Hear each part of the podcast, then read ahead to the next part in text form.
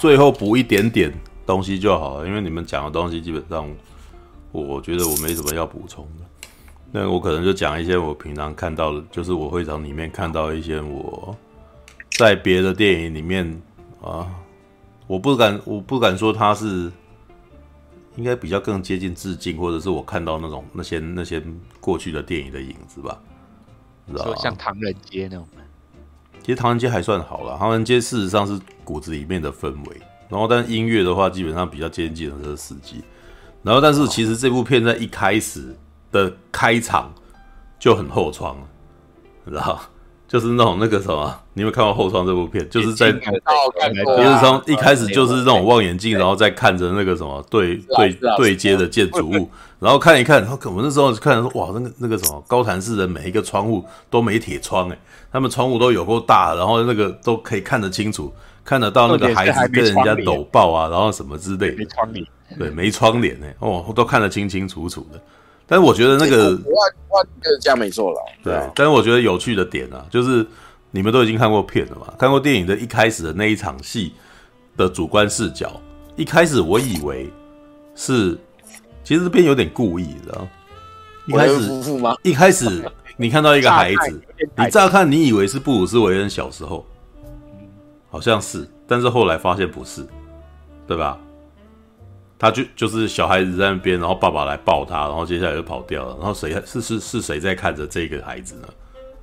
然后我们后来看一看，我就我哎，他那一段应该是接下来就是那个什么市长候选人被杀掉嘛，对吧？对，那个原本市长对后面偷袭嘛。所以你串起来的话，你会知道看他的是谜语人嘛，是吧？嗯、对不对？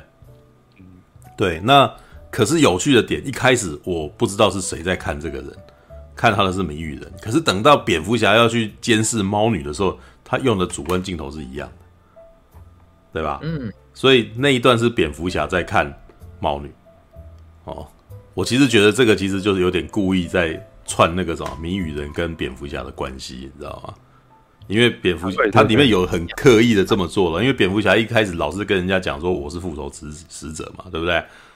然后到最后。蝙蝠侠的醒悟是因为听到那个什么谜语人党羽说我是复仇使者，他吓了一大跳。他说：“哎靠妈，原来我跟他一样，知道我才跟他不一样的，你知道吗？”但是其实在这边，其实前面你可以感受出来，谜语人跟蝙蝠侠事实上都是恨恨这种犯罪者的，就就他恨不得那个什么，让这些那个犯罪者，然后那个让他们每一个人都死的难看了。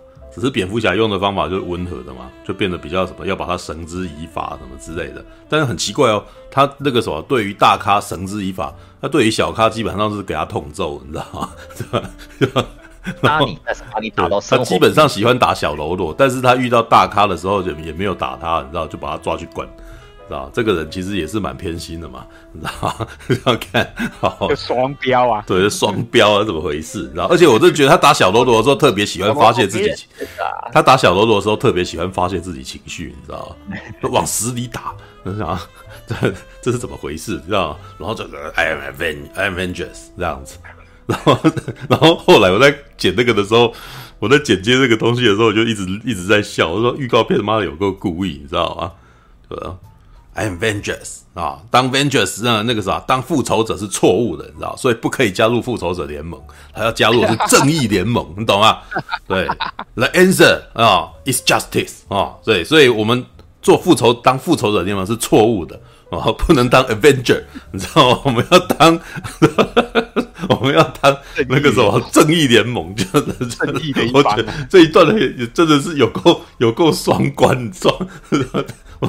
虽然我知道那个，虽然说复仇使者这个早在他以前漫画里面应该就已经在用了，我只是觉得他在弄这个预告片的时候有点好笑，你知道吗？就是哇，好搞了老半天那个什么蝙蝠侠要告诉大家当复仇者很坏，所以大家都不应该去看复仇者联盟，你懂吧？知道吗？大家要看正义联盟哦，好的好的，然后呢，好，我要讲这部片冷硬是有原因的啦。麦特里维斯在一开始真的还蛮故意的，用那种那个雷蒙钱德勒式的东西，你知道吗？就是那种自白，就是以前有一有一有一种那个什么，一个流派冷硬派嘛，冷硬派侦探小说嘛，然后能硬派侦探小说这种，常常就是一个很没用的私家侦探去查案子，然后查的那个案子，通常他们查都是查那种超级有钱政治要人哦，然后那个什么，可能是这些有钱人啊、政治家，然后他们私底下的那个什么不道德行为，然后害了一些人，然后通常是女生，然后这个人就必须要帮这个女生，有没有？呃，这个侦探就必须要当。帮那个女孩子哦，要想办法要那个啥，帮为她伸张正义，护那个什么，保护她。但是基本上最后都是失败。啊，唐人街就是最明显的啦。哦，杰克尼克逊想要去帮帮助那个什么一个他他喜欢的那个女生，结果后来发现这个女生基本上呃，她被他爸爸哦乱伦，所以他最后要带着这个女孩子逃。就两个人就逃到唐人街，结果到那边的时候，那个女的被人家开枪打死，然后这故事就这样结束。对，所以为什么那部片叫《唐人街》？因为整部片全片没有出现任何华人，你知道？直到最后一刻是开车开到唐人街，然后那部片才叫《唐人街》，知道？好啦，那在这边的氛围，你如果仔细观察的话，蝙蝠侠这部蝙蝠侠真的还蛮冷硬的，你知道？你看猫女就是他想要保护的那个女人啊，他想要拯解救的那个女生嘛。然后还有那个什么，就然后可是猫女本身是为了她的室友，哦，为了她的室友，然后想要去那个什么调查清楚状，清楚那个呃线索。然后猫女的部分哦，这个部分之外，可是基本上主线是在调查谜语人，所以就变成高登局长跟哎这个时候还不叫高登局长吧？对，就是这时候对，这时候还不是局长，队长。对，高登队长啊，跟那个蝙蝠侠就两个人那个什么搭档哦，一黑一白，诶，怎么会一黑一白的？就是蝙蝠侠是白人，然后高高登是黑人，但是基本上蝙蝠侠比比高登还黑啊，你知道吗？一个是外黑内白，一个内白外，一个是外白内黑的，你知道吗？对，这这个设计也是蛮可爱的，你知道吗？然后他们就去查案了嘛，然后查案，你们我觉得这部片到处最常最容易看到就是蝙蝠侠走来走去，你知道吗？而且还蛮长的，你会看到他从黑暗里面慢慢走出来。哇，这个时间真的有够久，我算一算大概二十几秒，你知道？然后走路的声音又很慢。对，哎、欸，你你自己观察他，他真的有很长一段时间，就像那个什么，一群人望着黑暗，然后那个人要那个蝙蝠侠要从黑暗中慢慢走出来，你知道？慢慢走出来还没有打斗嘛，两个人还在那边对峙，你知道？我那想说，哇，真的是有，真的是步调很慢，你知道？对，但是这个步调很慢是有原因的啊。他就是要让你一步一步的去看那个日常蝙蝠侠的日常生活，你知道？他查案的那个日常，这一点是过去的电影里面几乎都快速带过的东西，甚至连诺兰的蝙蝠侠也是都是快速带过的。然后他常常用交叉剪接的方法，然后哎，蝙蝠侠这边又找到什么？什么？可是呢，我觉得这一版的蝙蝠侠基本上啊，他是我看过最没有用的蝙蝠侠。然后，就是他的高科技装备基本上只是帮他帮他记忆而已啦。他不是放了一个隐形眼镜，然后可以记下他看过的东西吗？对啊，但是这个东西基本上没有任何没有任何其他的超能力，他就是真的只是记下来，然后回来以后备份，然后找资料这样子。然后接下来就是要靠自己的那个努力，然后慢慢找。然后呢，我觉得那个什么陈佑应该可以解释的更清楚一点了，但是。冷硬派的那个什么侦探小说，一直以来都不走顶尖推理这种事情？没有错，顶尖推理这种事情是名侦探柯南啊，那个柯南道尔那个年代的东西，那个是那个啥福尔摩斯那种超智慧型犯罪。但是那个冷硬派呢，基本上就是傻傻的到处去找线人，然后问案，然后逼问哦，对方不对方不愿意回答就揍他。然后，然后那个啥，那个人才想办法讲出一两句话。你有没有注意到蝙蝠侠就做这种事情，你知道吗？到处问，然后对方还不太愿意回答，你知道？所以这一部片啊的蝙蝠侠是我看过那个最没有用的，你知道吗？他真的就瞎忙，你知道？就是在找一件事情，然后到处问，到处问，人家也不太也不太屌他，知道？你有没有注意到这部片的蝙蝠侠？虽然在前半节好像大家都很怕他，可是。这部片的蝙蝠侠基本上是最没有威慑力的一个蝙蝠侠，知道？他常常大大大的走来走去，然后他那个第一次他到那个俱乐部的时候，那个真的我我有被逗乐到，对对对，就是双胞胎。但是这的确是冷硬派的那个故事的侦探会拥有的情况。冷硬派的侦探基本上都常常被人家瞧不起的，他们是社会的底层人士，知道？那专门在帮人家拍捉奸照片或者什么的嘛，对啊。然后你们注意到，就是他蝙蝠侠走到警察警察的那个什么犯案现场，警察瞧不起他。然后他走去黑帮的那个什么的那个 pub，黑帮的双胞胎，你知道，双胞胎出现了好几次，知道，也瞧不起他，知道。这个蝙蝠侠基本上那个没人怕啊。他虽然嘴巴上大家讲说前面的那个蒙太奇说他是恐惧的象征，谁怕他？怕他的基本上都青少年，你知道吗？你们你们就注意到他一开始打的那一群人都年纪轻轻的嘛，就就是那种小喽啰啊，就小喽啰啊。对，那真正的那个组织犯罪大咖。然后公权力底下保护的人根本就不鸟他，根本就不怕他，好不好？那只当他是一个奇装异服的奇怪的人士而已。这也是这部片里面最有趣的点啦。蝙蝠侠是里面穿最奇怪的，就这部电影没有穿的很奇怪的人。你讲谜语人嘛？谜语人的造型，事实上那个什么，就走在路上其实也不会说。那个啥，找也不会觉得很奇怪，但是蝙蝠侠走在路上，大家都会看他，知道？对，他是，他是，事实上他是这个世界上最这个是高谭里面最引人侧目的一个。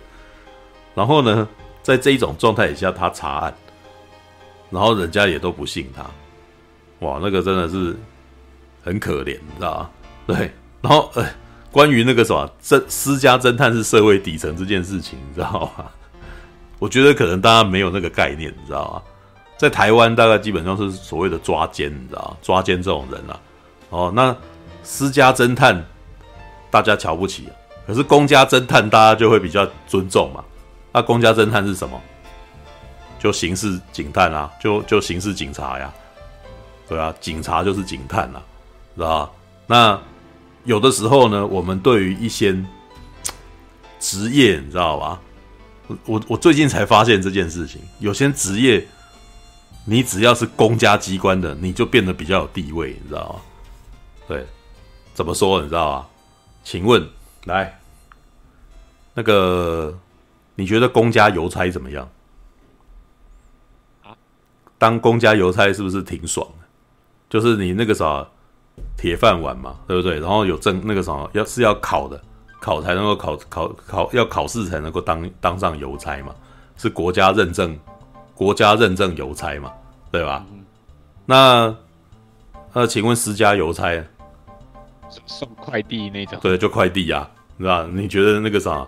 你是你，当你说我是公家邮差，跟你你跟人家讲说我私家邮差，你你觉得大家会比较瞧得起哪一种职业的人？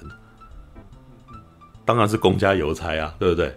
我跟人家讲说我是邮差，大家旁边那个爸爸妈妈说：“哦，不错哦，铁饭碗，那个什么，那工作可能做一做，工作量也没有很大嘛，就是他们的刻板印象啊，不一定真的是那个样子啊。”对啊，但是我跟你讲说我是送快递的，他们他们会他们会怎么看你？你知道吗？你知道，就是快递的社会地位好像相对的跟公家邮差比起来就比较低落，但是他们做的工作是一模一样的，你知道吗？然 后我只是最近有这个有趣的体认，你知道吗？All right。好啦，那除了这个之外呢，里面还有一些那种我我一听然后就觉得很会心一笑的，你知道像那个法尔康尼，你知道法尔康尼这个角色，就是他在里面其实真的就很像那个什么《教父》里面的那个唐克里昂，你知道维多克里昂的那种状态，就教父。对，那而且这个教父的那个什么影射概念是很明显，你知道。有一段应该是很后面的，猫女突然间要找去，要跑去找法尔康尼嘛，然后一进去里面，然后那个法尔康尼在找歌，在听音乐，你知道那音乐是什么？是《教父》里面的那个插曲，你知道吗？在《教父》里面的那个什么，诶、欸，一开始开场戏的那场婚礼里面，然后有一个歌手叫强尼方婷，强尼方婷特地那个什么。去参加那个什么教父他女儿的婚礼，你知道是大明星，然后就唱给大家听，然后那个时候下面就一堆迷妹这样。他唱完了以后，然后再进去里面找教父，为什么？他想要拍一部电影，结果那个什么那个制片人因为强尼方婷跟一个女生谈恋爱，所以很生气，觉得这部片不能给他。哦，那可是强尼方婷那个非常需要这部片，他说他已经快要不红了，然后就在教父面前哭了起来，然后教父就突然间很生气，然后就抓住他说：“你是个男人，哭什么哭嘛？啊，我会那个什么，我会找，我会想办法啊，我会帮你想办法，我会给那个制片人一个不能够拒绝的那个提议，知道？然后接下来，对吧？接下来就是教父的那个码头恐吓法，你知道吗？就是就是他们把那个什么那个制片人爱的爱玛的砍头砍下来，然后放在那个他第二天那个什么，放在他睡觉的那个地方，就他第二天整个被窝都是血，然后那个那个什么床上面有一颗码头，然后就惨叫啊，很有名的一个名场面，很很有名的名场面。然后这个名场面的来源就是为了强尼方婷，你知道。好啦，讲了那么多，你知道，就一听一听他是唱这首歌，我就笑干。这个很明显就是在讲说法尔康尼就教父啊，是吧？但是在前半节的那个色色调，你知道吗？完全一整个《银翼杀手》style，知道？大雨滂沱的高谈，知道？然后那那个时候连谜语人最后在的那个 bar，你知道吗？也非常银翼那个蓝色的霓虹灯，知道？事实上，那个那一段应该是来自于那个《银翼杀手》的那个什么最早的。灵感来源啊，就不，他不是参考《银翼杀手》，但是《银翼杀手》参考了一部一一幅画，你知道，雷利斯考特本来就是常常很多那个电影的灵感都是来自于一幅画，你知道？对，那个等一下，我找一下给你们看，应该很好找，就是，诶、欸，等一下哦，哎，维基里面其实可以看得到他的最早灵感的那一幅画，知道？找一下，看看还现在还在不在？因为他们常常会换来换去的。对，对不起，选角、制作、设计，夜游啊，爱德华霍普啊，爱德华霍普有一幅有一幅画叫做《夜游者》，我找给你们看，你就会知道说那个什么，他的参考很明显。对，来。转个链接给你们看看，对，喂，哦，有吧？有没有像？很明显，对不对？谜语人他做的那个酒吧，那个对，那个对，谜语人做的酒吧的灵感来源就是这幅画，是吧？他是非常刻意的，对。然后，但是我每次看的时候，也就觉得哇，这里面还真的是有一种那个时空交错的那种感慨，你知道吗？二零二二年的。蝙蝠侠，然后他拍的画面那么像《银翼杀手》，他《银翼杀手》里面的世界观就是二零一九年，然后大雨滂沱，然后在一群人挤在那边这样子哦，然后没有一个是时间是干的，全身都湿透了，然后在那边办案啊，然后在那个什么，在那边打喽啰啊什么的，对，然后嘞，好，再还有什么要补充哦？最后的那场戏啊，其实我觉得啊，他最后在发生这件事情的时候。我觉得蝙蝠侠的无力感就是那种，你根本就是解决不了，你根本解决不了这个什么，他们现在那个错综复杂的政商关系、共犯结构，然后呢，你也阻止不了谜语人。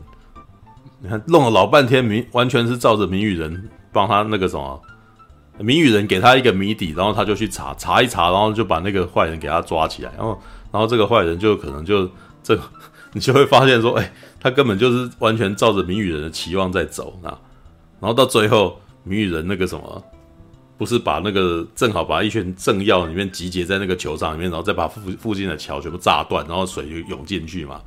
谜语人的概念很很简单啊，就是他跟蝙蝠侠一样，事实上都是那种嫉恶如仇，都是想要想要改变这个城市。只是谜语人所用的方法是非常极端，就是把这些人全部杀掉啊。这些人本来就不该存在，这这些人只要存在，然后这个城市就改变不了嘛。对啊，他想要用的方法就是最极端的方式，所以那群人说我是复仇使者的时候，蝙蝠侠吓到坏吓坏了，你知道？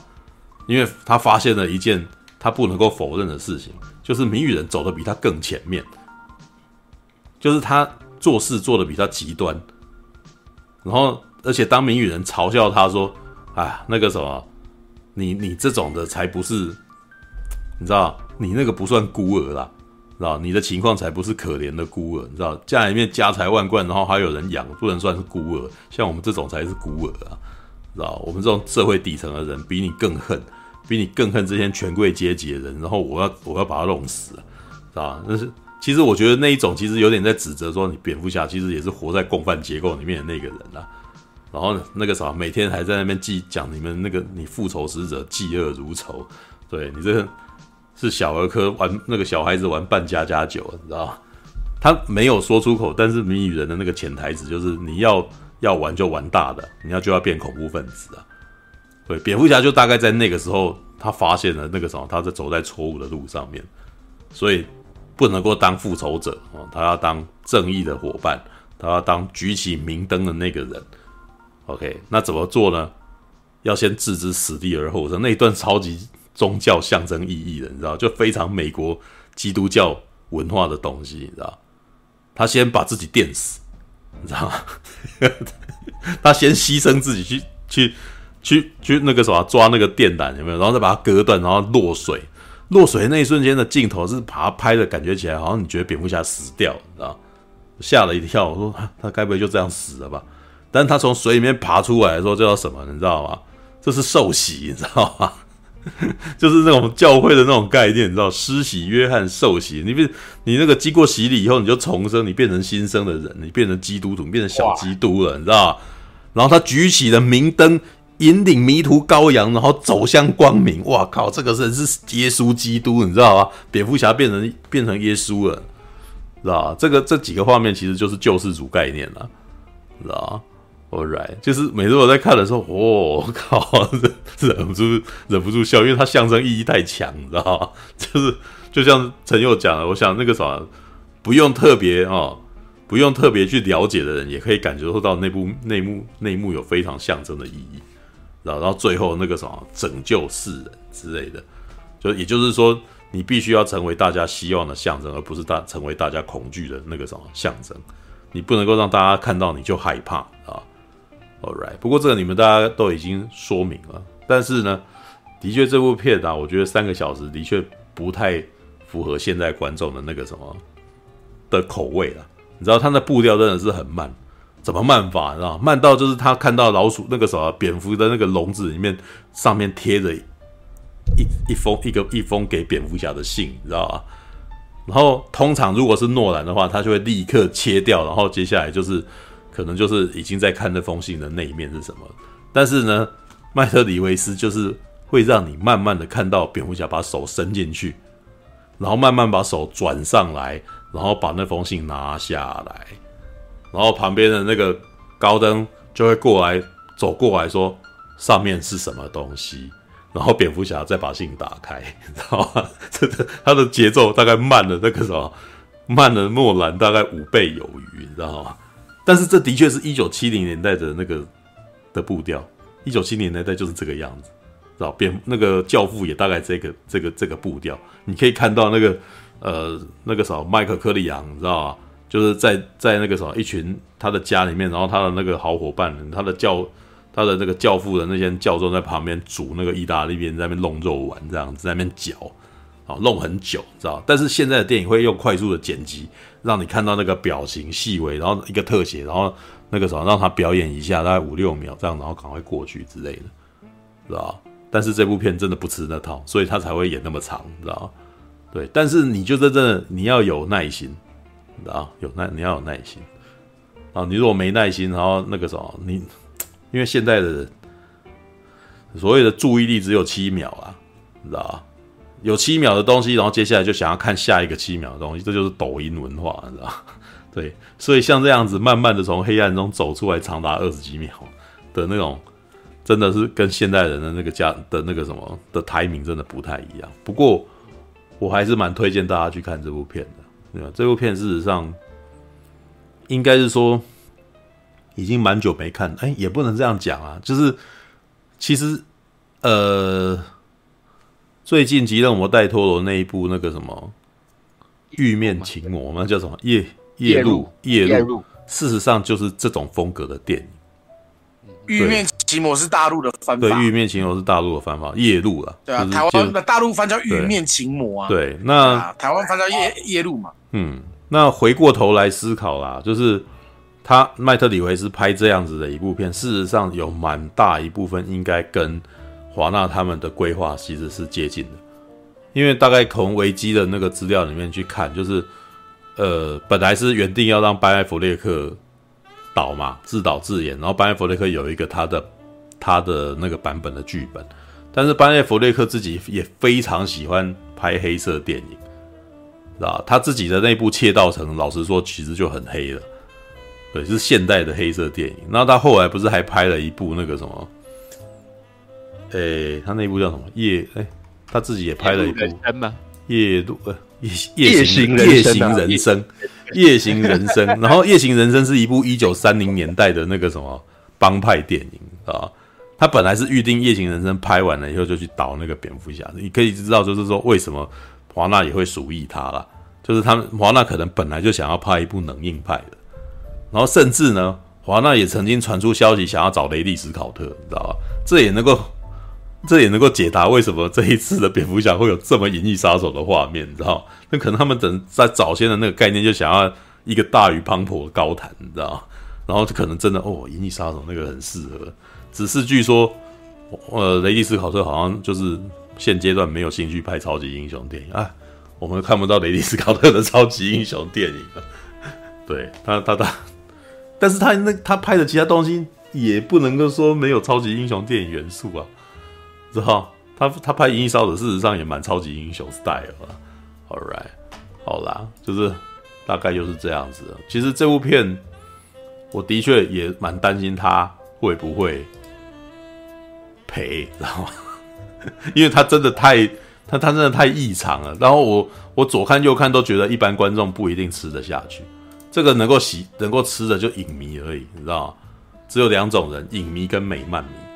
然后我其实觉得他做的比那个什么查克史奈德更成功的地方是，查克史奈德的东西事实上常常不解释细节，他总是一个定格画面，然后要你去解读这个定格画面里面的的那个什么的含义这样子。但是麦特里维斯不走这套，他们就是在那边慢慢的互相沟通，沟通到让你观众都开始哦，我知道了，甚至有点不耐烦了，然后对，所以。我其实还蛮喜欢这一部的。这一部蝙蝠侠其实比，如果你要讲那个什么叙事的话，或者是情感传递的话，我觉得它比查克史奈德版本的好。因为你知道，查克史奈德的那个什么班艾弗列克版本的蝙蝠侠才是真的 get 塞饼的，你知道啊？他就是 get 塞饼，然后我又不知道他为什么 get 塞饼呢？知道？那就是我感受不出来他的难过在哪里。虽然前面当了几个蒙，就是几。做了几段蒙太奇的剪辑，让你知道他小时候孩子是他孩提的时候，他爸妈挂了什么很难过什么。可是那那个蒙太奇里面挂的人，并不是那个什么班麦班麦佛列克没有演出啊，所以我就不会有那么同，就是不会有那么同理的那个那个感觉。所以这也是我觉得那个查克史奈德的那个片啊，常常那个每个人的那个忧郁啊什么，全部都是表面很浮啊，你知道？就是他没有。描述太多那个什么过往的故事跟细节的时候，你就会觉得他这个东西就是有点不够多，对。但蝙蝠侠的部分就是这一次的这一部，因为就真的花很长时间让你感受，对，然后还还怕你不知道，然后用他的自白告诉你，你知道冷硬派自白告诉你，就是类似那个什么守护者里面那个罗夏的日记，你知道的那种风格，知道或者是像新 City 那样子，然后常常会有在那边。哦，自己自言自语，知道就告诉你说，我这个城市很糟啊，什么什么啊，我现在必须要拯救这个城市啊，他们还没有准备好，然后我现在要怎么，就是你看电影的前面就来一段这个，但是呢，哎，陈又说他不够冷硬，我也有点承认这一点，你知道，因为像刚刚陈又里面有讲一件事情，说这部电影为什么他们在撞车的画面那个景深这么的浅，你知道吗？我自己的解读是，这部片就是想要把这个感觉锁在主角观点里头，所以他不会给你那个浪景，你知道吗？他不会给你看到远景的那个什么打斗啊，或者是远景的那种追车，知道吧？这部片基本上追车、枪战、打斗，全部都是为了要服务那个描述主角的主观意识，所以这部片有非常多的主观镜头，你常常会看到，呃，开车有没有？主角你会看到布鲁斯韦恩的视角，他开车，然后你从他的角，从那个摄影那个荧幕的角度就会看到荧幕那边，然后有高登局长在等着你这样子，然后就走下车来，然后可是你不会看到浪景，你不会看，你不会不太容易看到一个远景，然后两人在交战、枪战、枪战，然后看得清清楚楚，在那边套招什么的很少。对，然后你就会觉得有点有点压迫，你知道？因为他镜头锁得这么紧，然后他的景深也那么的浅，你就会觉得很压迫。但是我觉得麦特里维斯在处理这个部分，他没有让我的情绪真的受到那种影响。我没有因因而紧张，我也没有因而感到压，感到真的很压迫。对，很有可能也是因为我年纪大，就是我看多了，我就我知道他要干嘛，你知道，所以我没有被。没有这个这个部分，我可能理智在先，所以我就比较没有那个移情作用啊。对啊，但整体而言，它是属于一部那种铁面特警队型的片，就是那个探员哦，想要达成某个事情，然后一一步一步的查案子，然后陷入一步一步的更了解很多事情，其实不是你现在可以去解决的，然后到最后。他必须要面对，你要么就是改变你自己的价值观，要么就是你想一个别的办法继续维持，但是不是你现在的方法。All right，大概就这样子啊。我靠，我妈，我也是讲到三点五十一分呢。我明明只是想要稍微补充一下而已，好吧？All right，那个，嗯嗯，怎样？回应一下马大。嗯，马大说这部片哪里黑色电影了？其实各位可以去观察哦，在这部片里面，大概有。八十趴的时间吧，你把蝙蝠侠这个角色代换成普通的侦探，他都是成立的，你懂啊？是啊，因为蝙蝠侠他妈的穿着蝙蝠装进去酒吧里面跟人家打架查案，其实你穿着普通的服装，嗯啊，普通侦探进去就可以这样做了，嗯，对。其实刚刚呃，柱哥说的还蛮精准的，就是冷硬派侦探他的重点不是在他有什么高超的智慧，而是他呢到。各个地方去查案，然后呢，你会发现他们的冷硬派小说里面，重点就是当这个侦探到各个地方去查案的时候，他看到的是这个城市里面每一个角落发生着不同的事情，可能有人很穷，然后可能有一些黑道在做什么事情之类的。嗯，透过这样子的方式去建构出那一整个城市或那一整个社会的氛围。好，其实嗯，你要看蝙蝠侠，基本上他试图做到这样子的。的状态啊，对，那嗯，在人鹰派侦探里面，他们如果不是靠很高超的智慧去破案的话，他们靠什么呢？基本上是靠一股执着。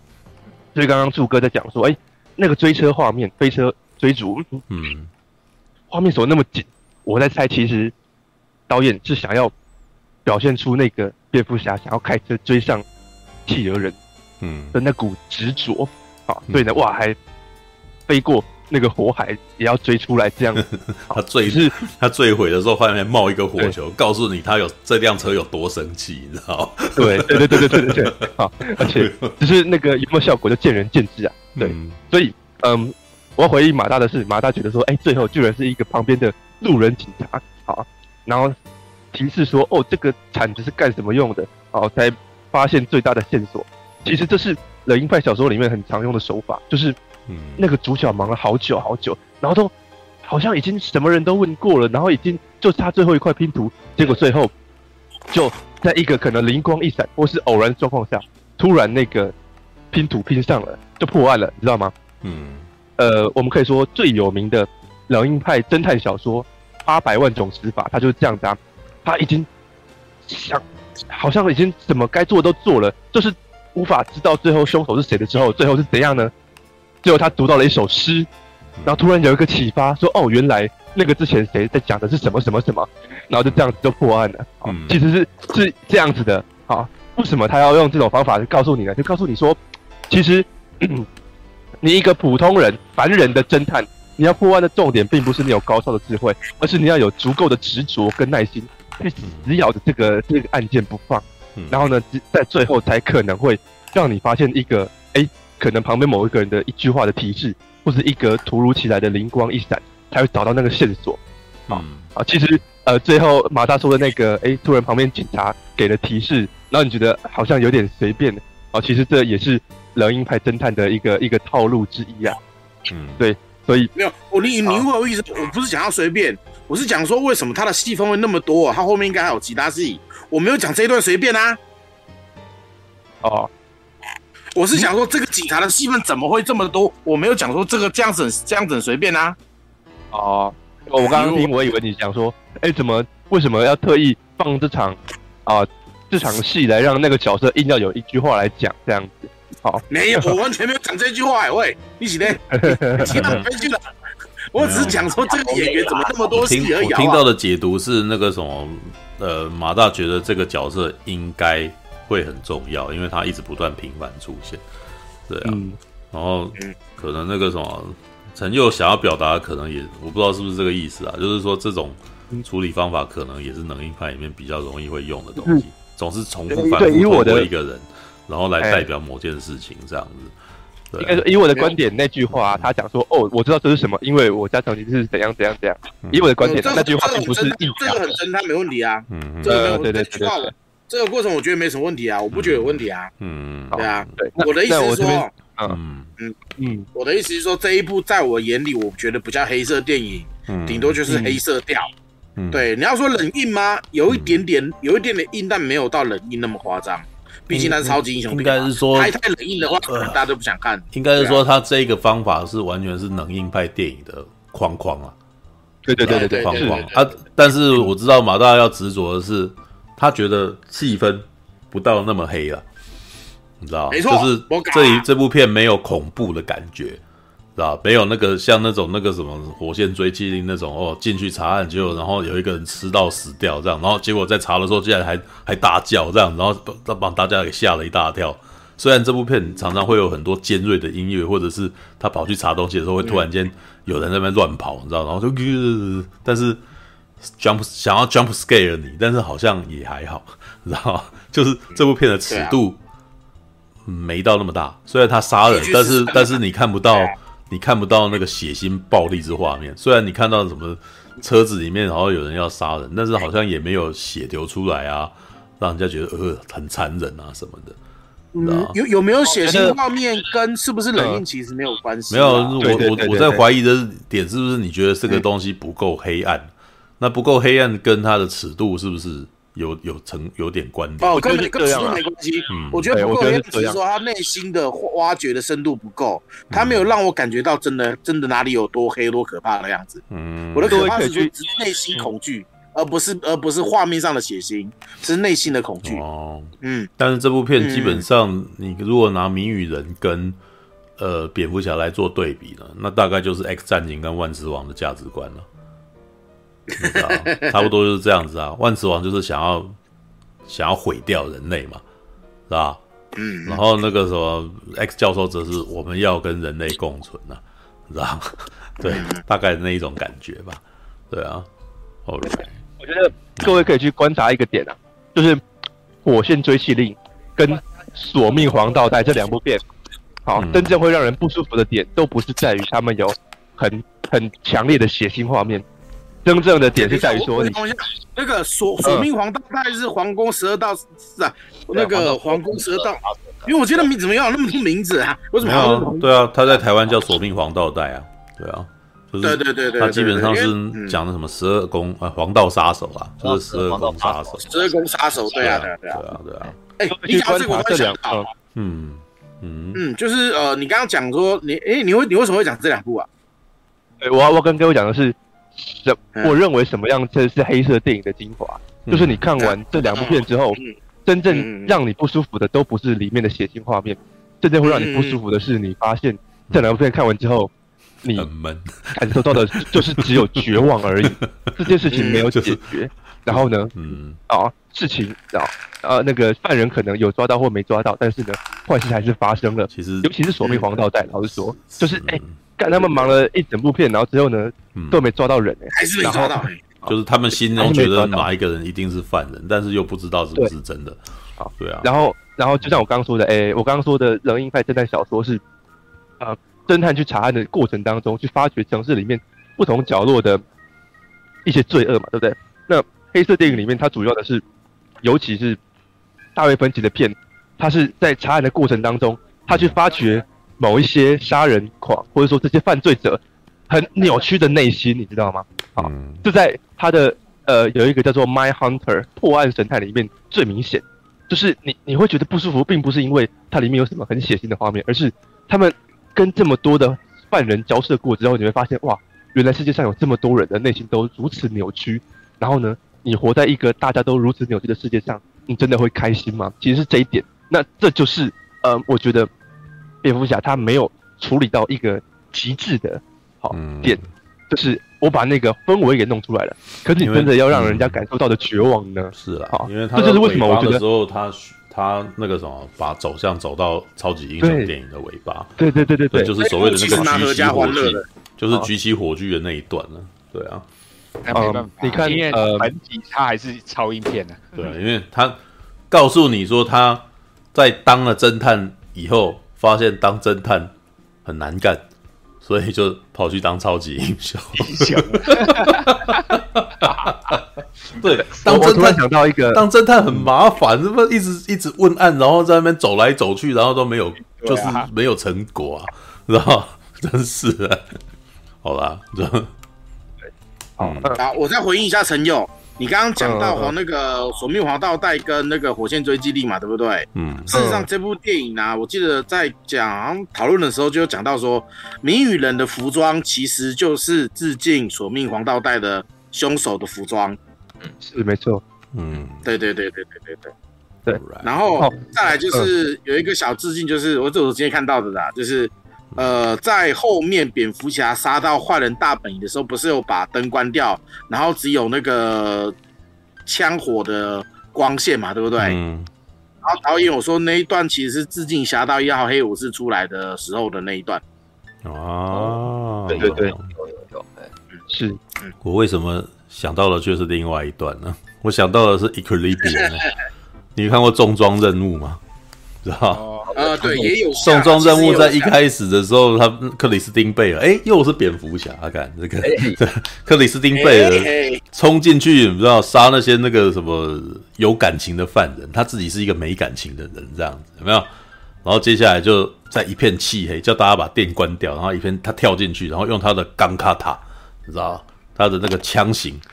然后，呃，每次每次枪火射的时候，他就是一个那种类似太极的那个什么造型，你知道，他就是摆一个 pose，然后就开枪，然后就倒一个人这样子，知道吗？如果你没有印象了，他有点这个味道，你知道，用闪的方法让你诶一瞬间看到一点点东西这样子，然后哦那那一点点东西，然后感觉起来他还挺帅的这样子。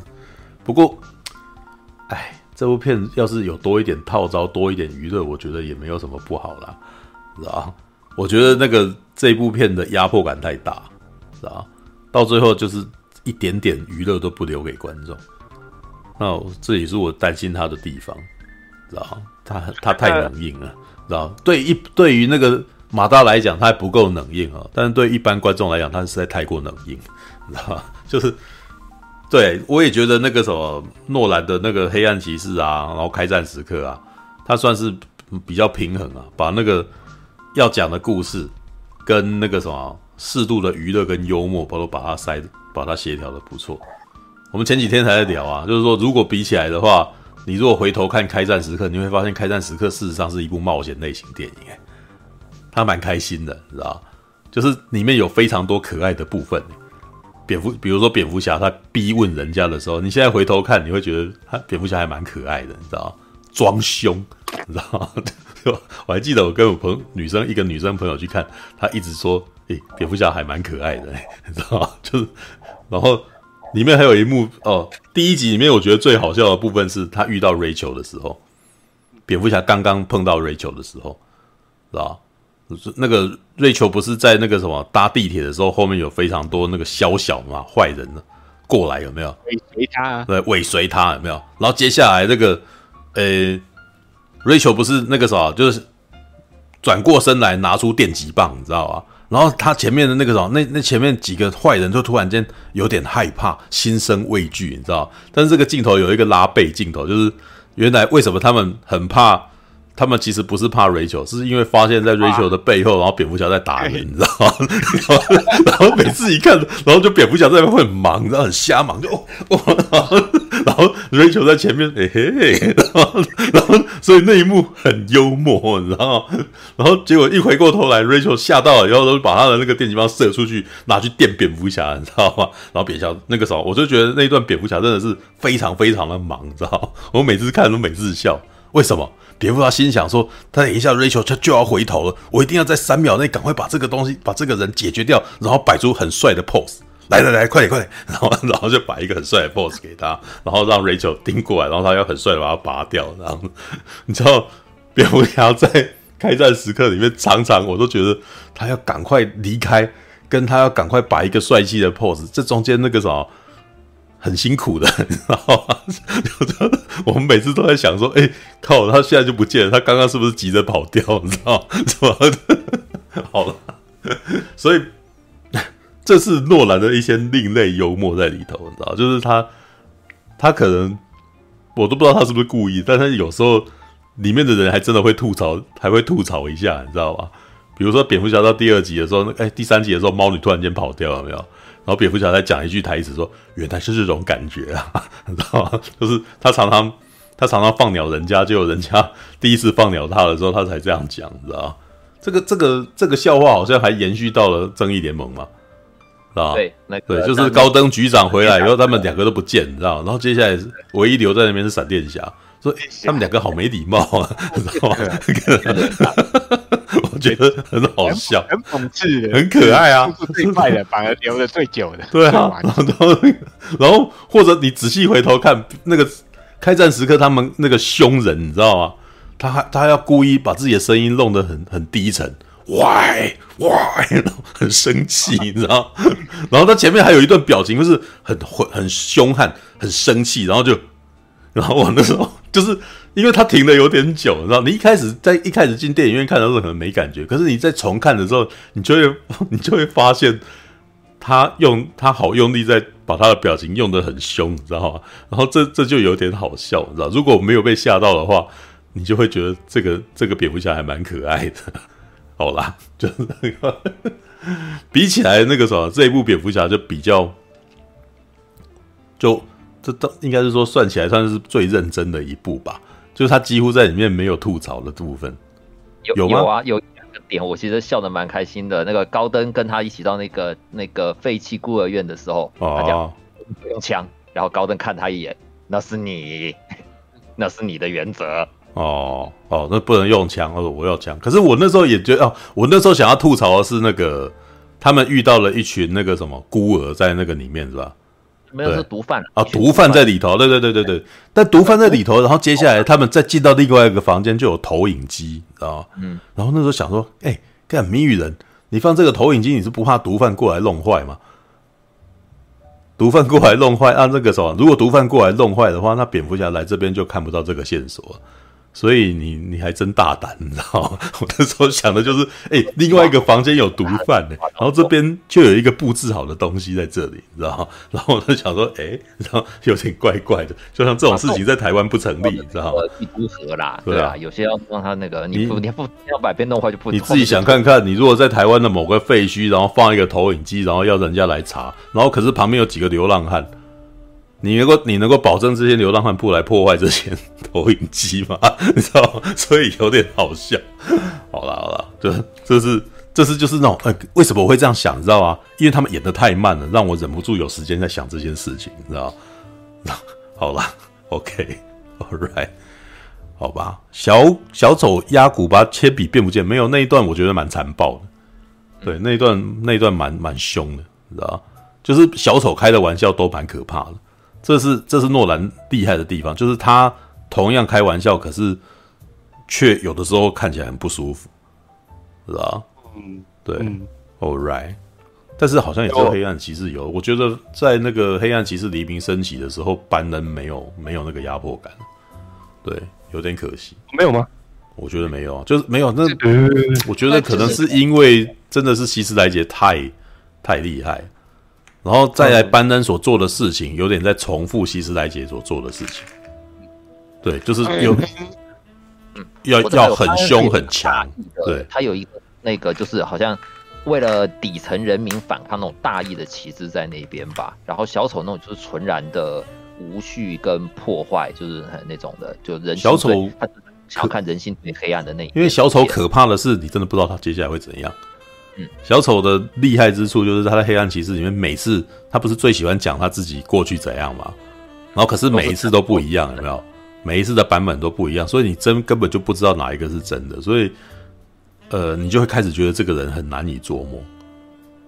对，不一样，班恩就是直来直往，他对，那班恩就只是凶，没有班恩凶到后来还发现他是个纯情男，你知道吗？那那当他发现他是纯情男的时候，那格局整个往下拉，你知道吗？所以我觉得黑暗骑士黎明升起有一种那个什么，他们在对抗一群纯情凶悍男人，然后跟哎。欸绿茶婊女人，是吧？绿茶婊？他又给那个啊？哎、欸，我发现他真的是婊子哎！你看那个班恩对他那么忠心，结果对啊，然后他就是把班恩拿来当工具人，然后去跟去跟布鲁斯韦恩睡了，然后接下来再回去就那个什么，为了要报这个仇，你知道吗？哇，那个。然后结果最后他是、欸、没有，我觉得那一段很弱啦。我觉得没有那个，我觉得黎明升起的整体的格局都对，整体格局都弱。因为我其实觉得他他变得很奇幻啊，光是那个什么蝙蝠侠脊椎被折了。然后接下来让自己活过来这一点，我就觉得很很缺乏说服力。就是一个整集的动作就回来了。对，然后那个 对整用那个什么用绳子整集这样，对 对，然后还爬那个什么哇，这个这个地方就超奇幻的，这个这个地方是哪里啊？对，然后到最后那个什么呃高谭市的那个那个什么群殴这一段也是也是。也是蛮奇幻的，你知道？你们为什么要空手打架？你知道为什么？然后我一直不明白。你都有武器啊？不是？那你可以用别的方式，你知道？这种那个什么两边那种站起来，对，就好像就排排站。那很像那种中世纪时期的那个什么？呃，没有，他可能更更像是那种很原始的那个原始人的那个拿石头对打的那种情况。两个两股团体那个对，然后。最后交战嘛，然后因为是在白天打架，所以我就觉得这这这个是有点好笑，你知道？好吧，对，没有，因为那那个更更把诺兰的那个什么弱项把它凸显，知道？诺兰就不会拍打架，你知道？就是就你一拳我一拳，对对。诺兰比较聪明、比较厉害的点是他会做那个质量的那种压迫感，所以《黑暗骑士》的第二集的那个什么小丑那个货柜倒下来的那一段，其实还蛮压迫的。然后我看到那个很帅。知道，或者是他在第一集的时候让那个蝙蝠车去撞破那个墙，有没有？然后再再让那个汉斯季默用那种节奏感强的音乐，所以那那几段戏都事实上是非常娱乐的，知道？你会觉得哇，干好帅哦，有没有？但是你如果注意到的话，蝙蝠侠，呃，这一次的蝙蝠侠是没有这种东西的啊，你你看不到狼景，然后你也看不到车子在追车的那个远景，你知道吗？对，你只会看到很特写的部分，然后镜头甚至那个什么锁在车子的轮子旁边，知道吧？但是也有人会讲说，这可能跟诺兰的那个什么星际，哎，那叫什么？星际效应、啊。星际效应的那个太空船视角有点像，知道吧？嗯嗯嗯，就是把摄影机绑在那个机翼旁边这样，然后所以你会看到，你你根本就不知道会发生什么事的那种感觉。知道，但是你如果仔细思考的话，你就知道这一次的蝙蝠侠真的没有要让你看清楚东西，对，他只是要让人感觉情绪而已。对，All right，好吧，好，好了。我问马大一个问题，马大，你那个，哎、欸，《火线追击令》跟《索命黄道带》都看过吗？嗯。哎、欸，马大没有理我。对，没错，你说。好，我要。好，那那你看过他的那个影集？嗯。呃，破案神探吗？我没有哎、欸，哦，我我觉得如果马大想要看更黑的东西的话，《破案神探》还不错。对、嗯、啊，我觉得很有趣的是，黑的东西，黑的东西已经够多了，然后只是在讲这一部不够黑而已。啊、OK，因为黑的东西我知道很多啦，我练我是练习项的，我怎么不知道？只是说、哦、这一部，因为因为我比你们，我比我是在特映的时候看的，我比很多人晚一天看，嗯、然后只看一堆的黑色电影，嗯、我想说是有多黑。嗯所以我就抱持了一个内心就有一个成见去看嘛，结果我干哪里黑了？嗯哦，阖家欢乐好不好？阖家没有啦，也没有，他绝对也没有阖家欢乐啦。如果你要拿这个漫威类型的电影来讲的话，他 so dark，你知道？对，在铺有讲，你知道？对，好吧。呃，我我来分享一个有趣的东西，嗯，就是大陆网友在看《破案神探》的时候留了一个评论，而且说，请问。大卫芬奇的作品和发电量不足的北韩朝鲜的冬天有什么共同点？啊，答案是：好，室内灯光永远不足，好，室外的天气呢永远阴沉，啊，人物基本上不苟言笑，啊，记记忆式的黑暗氛围，然后周遭都是死亡的氛围，啊，以及一个日渐黑化扭曲的男主角。对，你看那个，呃，蝙蝠侠基本上就是差了最后两项，他没有让人感觉到一种。死亡的氛围，还有某些戏。蝙蝠侠如果最后扭曲了，那就那就不能当蝙蝠侠，你知道吗？嗯，对啊，他就变坏。其实以前这个这个这个这个可以讲，因为啊，好啦，我们刚好可以讲到他致敬的漫画《Ego》，就是这一部里面，他其实就在讲说，蝙蝠侠自己把自己人格分裂成布鲁斯韦恩跟蝙蝠侠，然后再辩证我到底该怎么做这件事情。嗯。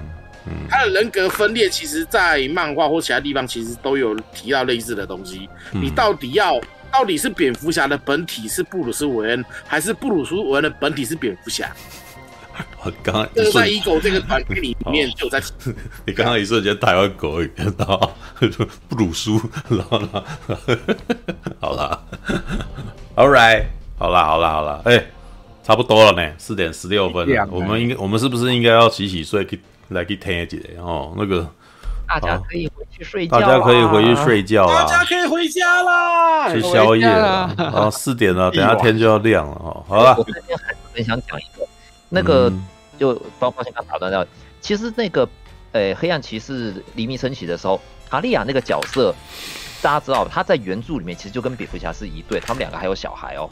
哎，蝙蝠侠的那个跟他有一个孩子叫，就是后来的达那个达米安韦恩。这个在对达米安就我那个昵称大米的，嗯、所以你说他绿茶婊也不是在原没有啊，我讲的是在电影里面绿茶婊，他你讲的这个东西在漫画里面有出现而已啊，对啊，电影的部分，对啊，那是我讲的是电影的部分啊，就是这个版本的女生到最后再到头来只是为了报仇而存在啊，对，就是你你前面的那个情感到后来好像没有没有留。你如果留那种他要报仇，但是他还是爱他。那部电影他就是为了靠近布鲁斯，靠近。对，就是我，但是我的意思是说，我觉得你你如果不要他当婊子，他就是还要有爱他的那个因子啊。王子，哎，嗯，没有你所谓的婊子的定义是什么？就是他不爱他。对啊，如果他爱他的话，他就不会是个婊子。所以你刚刚在讲说，如果他要他不是婊子的话，就是变成这个女生到最后就还对他有留恋。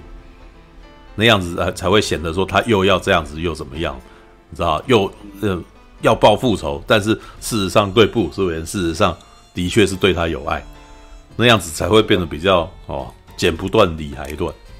对，那如果他真的只是呃嗯，那你前面那段真的就是为了为了那个什么，为了要报仇，然后睡了布鲁斯这样子，然后又为了报仇，然后让班恩变工具人这样子，那那这个女的真的蛮婊，对。好，好，我觉得被触科这样一讲之后，我觉得《黎明神起》这部片反而层次有提高。你看，他在告诉男人们：“你们啊，哎，等一下，这部片怎么想要 欺骗全世界？好，想要去毁灭一个城市，结果最后还是跟高富帅在一起。你别傻了，靠北 啊！没有，他最后是跟猫女在一块啊，对啊，这好。因为，我是说那个女生啊，她呢，好，就是班恩为了要获得。这个女的的爱嘛，所以她呢不惜就是成为班恩这个坏人，然后欺骗整个高谭市，然后要毁灭这座城市啊。结果为他做了这么多，他还是去睡布鲁斯韦恩啊，对不对？哦，好吧，那个什么，这真爱嘛，对不对？爱是那个什么，恒久忍耐又有恩慈，爱是不嫉妒嘛，好吧？没有，那个要颜值就是正义，颜值就是正义，只要长得帅，什么都可以；长得不帅，什么都不行。人帅真好，人丑性骚扰。哎，没错，好吧，嗯，那都是安内啦。哦，梦睡吧，梦里什么都有了。好，好，我要认命。嗯，要认命，你得认命啊！你好，你得认命啊！晚安啦，拜拜啦。下个礼拜再见啦，拜拜。